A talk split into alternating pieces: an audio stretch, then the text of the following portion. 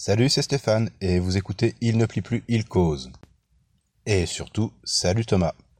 Oui, aujourd'hui je m'adresse à un auditeur en particulier, à un poditeur comme il n'en existe qu'un, Thomas Crayon, formerly known as le Netflix du podcast. Après tout, je suis chez moi, donc j'ai le droit de parler à qui je veux. Non mais. Salut donc Thomas. Cet épisode, c'est ma façon à moi de te remercier. Bah oui, quand je suis entré dans le podcast, tu étais l'un de ceux qui m'a donné envie d'aller plus loin que les gros titres de l'époque. Tes recommandations, en moins de 300 caractères et avec une mise en forme impeccable, ont été et sont toujours une source d'inspiration. Impossible de faire le compte, mais si ma LAE, ma liste à écouter quoi, ne désemplit pas, c'est un peu à cause de toi.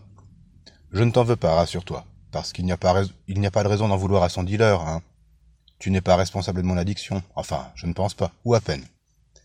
Et cette année, tu annonces que tu vas lever le pied. C'est une surprise, enfin, pas trop, tu avais déjà évoqué le sujet il y a quelque temps. Et je comprends ta décision, hein, même si à mon sens tu n'as pas à justifier. Ce qui est sûr, c'est que tes tweets sur tes écoutes vont me manquer.